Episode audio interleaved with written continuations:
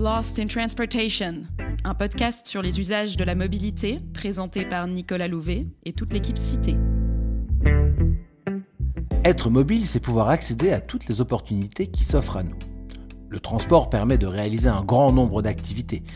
Aller au travail, aller faire ses courses, aller retrouver des amis, aller au cinéma, au restaurant ou voir une expo. Pour y aller, on peut utiliser ses pieds, un vélo, une voiture, un bus, séparément ou en les combinant. Les choix de mobilité relèvent d'un arbitrage. On peut optimiser son déplacement en choisissant le mode le plus rapide, le plus agréable, le plus adapté. Néanmoins, cette pratique de choix est inégalement répartie parmi les individus. De façon un peu caricaturale, un homme jeune, urbain, éduqué, disposant d'un haut revenu et d'une bonne santé peut librement choisir sa mobilité. D'autres individus sont plus contraints dans leur choix. Ce sont ces publics spécifiques que nous mettrons en lumière dans cette nouvelle série de Lost in Transportation. Nous tenterons d'identifier leurs besoins en matière de mobilité, ainsi que les solutions pour tendre vers une mobilité plus inclusive, c'est-à-dire accessible à toutes et tous.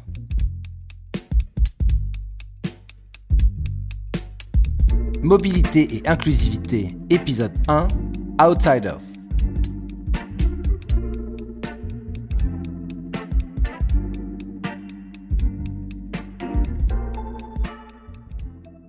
Avant de parler de politique d'inclusivité, nous allons chercher à comprendre pourquoi la mobilité n'est pas accessible à tous. Qui sont ces exclus, ces outsiders? Mais surtout, pourquoi le sont-ils? Pour en parler avec moi, Roselyne Deléris, chargée d'études chez Cité.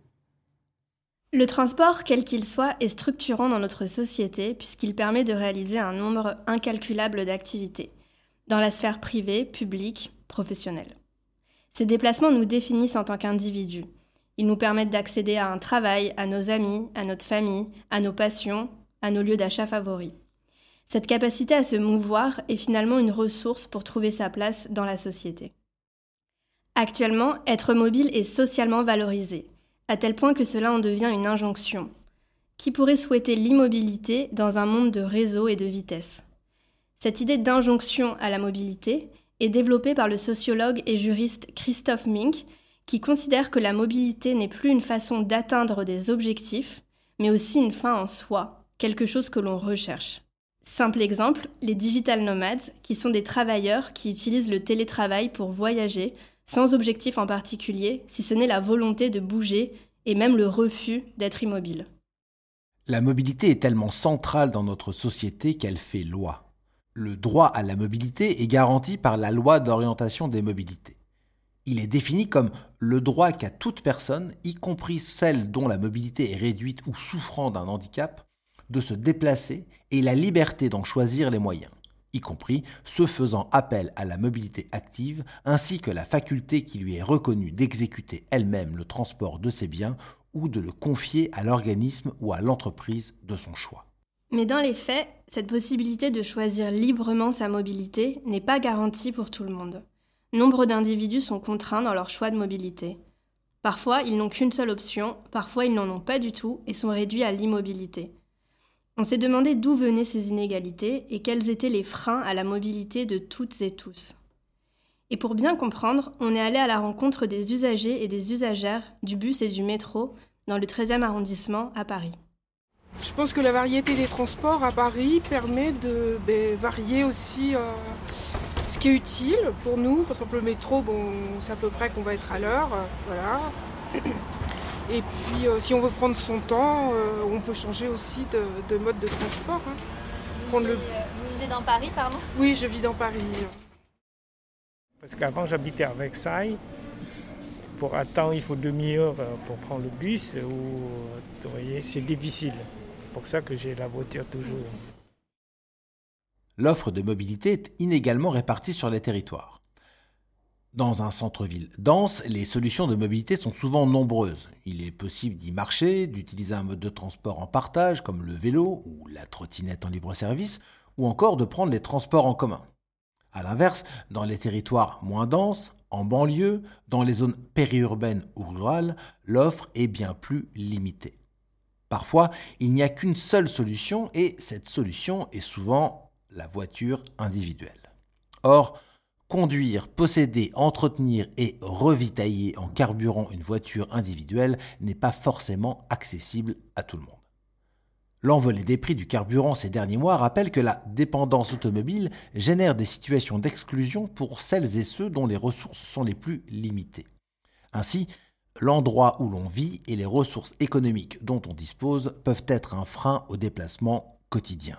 Mais attention, l'existence d'une offre de transport ou d'infrastructures adaptées n'est pas gage d'une mobilité inclusive.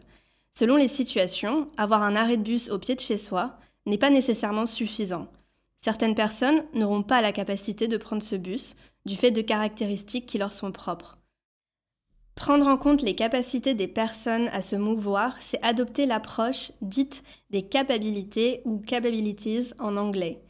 Il ne suffit pas qu'un mode soit géographiquement accessible à tout le monde pour que chacun et chacune d'entre nous l'utilise à son gré.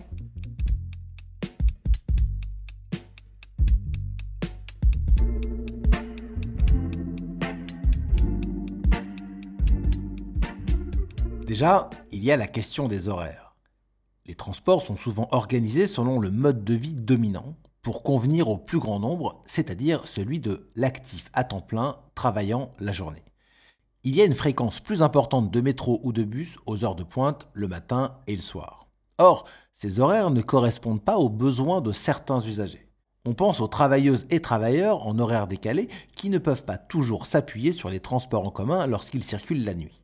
On pense aussi aux personnes réalisant des déplacements pendant la journée, et en particulier les femmes, souvent en charge des activités domestiques. En effet, les courses se font généralement en horaire décalé par rapport aux heures de pointe. Ces publics peuvent éprouver plus de difficultés à se déplacer car l'offre est calibrée pour répondre aux besoins du plus grand nombre et eux ont des besoins différents. Et puis, il y a le prix. De façon très récente, le prix du transport en Île-de-France a augmenté le pass Navigo coûte chaque mois 10 euros de plus. On a voulu connaître le ressenti des usagers et on s'est donc rendu au guichet d'une station de métro pour en discuter avec un agent. Ça peut, ça peut aller loin, hein. c'est vrai que c'est une grosse augmentation hein, euh, par mois, si on passé à plus de 10 euros sur un pass mensuel. Euh, c'est toujours. S'il n'y avait que ça, hein, mais comme l'alimentation augmente, enfin, le carburant, enfin tout augmente, donc forcément euh, les budgets sont de plus en plus serrés pour les gens. Donc c'est vrai que c'est compliqué. Retrouve des gens dans des situations vraiment très très précaires, des gens qui sont vraiment en, grande difficulté. Heureusement, il y a quand même encore des. La région donne des passes gratuits ou à 50% ou à 75% de réduction pour les personnes en précarité ou qui n'ont pas de gros revenus. Donc ça existe encore, heureusement. Le prix, ça peut être un frein dans l'accès à certaines solutions de mobilité. Cette augmentation, dans un contexte d'inflation et de hausse du prix de l'énergie, met en lumière les difficultés de certains individus à assumer le prix du transport. D'autant plus que si les personnes en situation d'activité bénéficient d'un remboursement à hauteur de 50% du pass par leur employeur, celles qui n'ont pas de travail doivent en payer l'entièreté. Or, la capacité à se déplacer est essentielle pour trouver un emploi. Quand cette capacité est limitée à cause d'une vulnérabilité financière, l'accès à l'emploi le devient aussi. C'est une sorte de cercle vicieux où inactivité et immobilité s'auto-alimentent. En réponse à ce problème, Île-de-France Mobilité propose une tarification sociale, allant jusqu'à la gratuité pour les chômeurs et les personnes touchant le RSA. C'est une façon de rendre les transports accessibles aux plus précaires.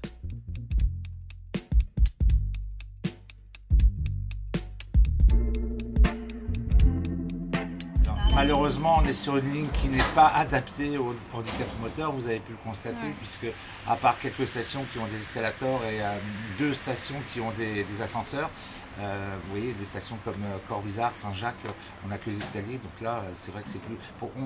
malheureusement, on n'a pas de personnes en, en fauteuil, ils ne peuvent pas voyager sur nos lignes, c'est très compliqué. Certaines personnes ne peuvent pas physiquement utiliser certains modes de transport. Pour reprendre l'approche des capacités, elles n'ont pas les capacités physiques pour accéder aux offres de mobilité qui sont disponibles. Les personnes en situation de handicap moteur sont les principales concernées puisque plusieurs modes de transport leur sont inaccessibles. À Paris, par exemple, seule la ligne 14 du métro est entièrement accessible aux personnes en fauteuil roulant. On peut aussi parler des trottoirs. Sont-ils toujours assez larges pour les personnes en fauteuil roulant? Même pour tourner Y a-t-il des nids de poules? Des différences de niveau entre la chaussée et le trottoir Autant de détails qui peuvent nous paraître insignifiants, mais qui constituent des obstacles difficilement surmontables pour certains publics. Le handicap ne se limite pas au fauteuil, même si c'est le symbole le plus couramment utilisé pour le représenter, par exemple sur les places de parking. Toujours au guichet, on a repéré des logos à destination des personnes en situation de handicap et on a voulu en savoir plus. En fait, ce symbole signifie juste en fait de, pour préciser aux personnes qui ont des troubles auditifs ou cognitifs qui savent qu'ils pourraient être compris. On a, on a une formation spécifique qui n'est pas sur le langage des signes, mais on arrive à, à communiquer. Les personnes notamment qui souffrent d'autisme ou de maladies comme ça, on sait comment les gérer. Donc on peut les rassurer parce que ce sont souvent des personnes qui seront vite désorientées. Donc en général, ce logo leur indique qu'il y aura, il y aura, une aide une écoute plus, plus importante euh, en station, tout simplement. Il y a en fait un grand nombre de limitations sensorielles, psychiques ou mentales. Les transports en commun, lorsqu'ils ne sont pas adaptés, sont une épreuve pour des personnes sourdes, muettes, aveugles. Ils le sont aussi pour des personnes autistes ou sujettes à des troubles anxieux ou des troubles de l'attention. Ces handicaps sont moins visibles, mais ils ont un impact réel sur l'expérience vécue du déplacement et peuvent même dans certains cas l'inhiber. Un conducteur de métro nous a expliqué qu'un protocole existait pour accompagner les personnes malvoyantes dans leur trajet. Bon, régulièrement, on a des collègues qui signalent, une, bah, la plupart du temps ce sont des personnes malvoyantes malheureusement, qui descendent, elles nous préviennent qu'elles vont descendre à Jaurès, à Gare du Nord, et nous bah, on prévient pour que l'agent de station vienne et puisse la guider ou l'aider à se retrouver dans ces grandes stations en plus, qui sont déjà pas faciles pour ceux qui voient ou qui peuvent se déplacer facilement, mais encore plus pour les personnes en situation de handicap. Okay. De façon plus globale, toutes les personnes en situation de mobilité réduite sont concernées par ces difficultés d'accès. Ce sont les personnes âgées, celles qui souffrent d'un handicap temporaire, une jambe dans le plat par exemple, celles qui sont chargées de valises ou de colis, celles qui se déplacent avec une poussette et des enfants en bas âge, ou encore les femmes enceintes. Toutes ces personnes, du fait de caractéristiques physiques plus ou moins contraignantes, temporaires ou permanentes, vont avoir une expérience de mobilité plus difficile. À un arrêt de bus, on a croisé un collégien qui rentrait de l'école. Il nous a raconté ses débuts en tant qu'usager des bus parisiens. Bah, c'était spécial parce que tu as l'impression d'avoir des, des libertés que tu n'avais pas avant et tu as l'impression d'être libre parce que ça devient plus simple de voyager à l'intérieur de Paris en tout cas. Donc j'étais plutôt contente de pouvoir, euh, de pouvoir euh, voyager en bus et en métro. Est-ce qu'il y a des trucs que tu as trouvé un peu difficiles au début à comprendre, le fonctionnement? Bah, Dans les bus, je trouve difficile de se repérer. Dans les métros, ça va, mais pour les bus, je trouve ça un peu compliqué. Utiliser les transports n'est donc pas inné et demande un certain nombre de compétences et de connaissances. Pour prendre le métro ou le bus, il faut être capable de s'orienter, de lire un plan, mais aussi de s'adapter et de trouver des alternatives en cas d'incident. Pour conduire une voiture, il faut connaître le code de la route et avoir son permis. Et ici, on sort du cadre du handicap ou des contraintes physiques. Des personnes étrangères, touristes ou migrantes peuvent avoir du mal à comprendre une signalétique ou une langue différente. Les enfants ou les adolescents ne maîtrisent pas ou peu certaines règles basiques pour se mouvoir en ville. Et parmi les plus âgés se pose le problème de la digitalisation de la mobilité. De plus en plus, le smartphone ou les automates prennent le dessus sur le guichet. Et je me demandais, parce qu'il y a les automates pour acheter euh, des tickets, mais euh, il y a encore des gens qui viennent acheter des tickets. Oui, parce qu'il y a des gens qui, qui soit sont perdus avec les automates, ou qui ne savent pas s'en servir, ou, ou qui ont une appréhension, ou des gens même qui n'arrivent pas à lire. Ça arrive aussi, des gens qui n'arrivent pas à lire euh, sur les machines, donc c'est plus simple quand ils viennent nous voir au, au guichet. Les gens viennent nous voir quand souvent ils ont un souci de ticket ou ils n'arrivent pas à comprendre. Mais maintenant, ils commencent à appréhender mieux les machines. Et puis, euh, avec le sans contact, avec le paiement par téléphone ou le rechargement par carte, il y a beaucoup de gens qui n'ont plus besoin de passer en fait, euh, au guichet. Cette réalité peut être problématique pour celles et ceux qui ne maîtrisent pas les nouvelles technologies. Pour qualifier ce phénomène, on parle d'électronisme, c'est-à-dire le fait de ne pas avoir accès à Internet ou de ne pas savoir utiliser les outils numériques. Selon l'INSEE, 17% de la population serait touchée d'électronisme. Cet illettrisme numérique est particulièrement présent chez les personnes les plus âgées, les plus pauvres ou disposant d'un très faible niveau de diplôme, et vient donc s'ajouter à d'autres formes de fragilité. Enfin, des préférences socialement construites se dessinent entre les individus au moment de choisir leur mobilité et plus particulièrement les modes qu'ils utilisent. Des différences genrées s'observent sur l'usage du vélo ou des deux roues motorisées par exemple. Ainsi, les hommes sont plus souvent cyclistes que les femmes. C'est ce que montre une étude réalisée par le géographe Yves Rebaud pour Bordeaux Métropole. En effet, à Bordeaux, les femmes ne représentent que 38% des cyclistes.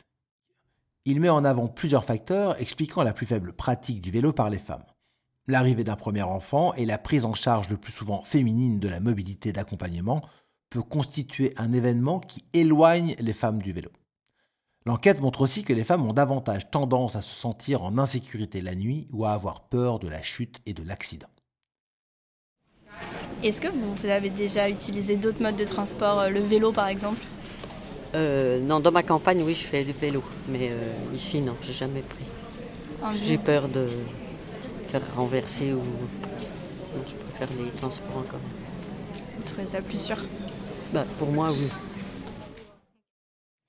Et avec les deux roues motorisées, c'est-à-dire les motos, les scooters, la différence est encore plus marquée. Leur usage est très largement masculin puisque ces modes sont associés à un imaginaire social masculin. Virilité, puissance, rapidité, danger. Et donc les femmes se saisissent moins de ces modes.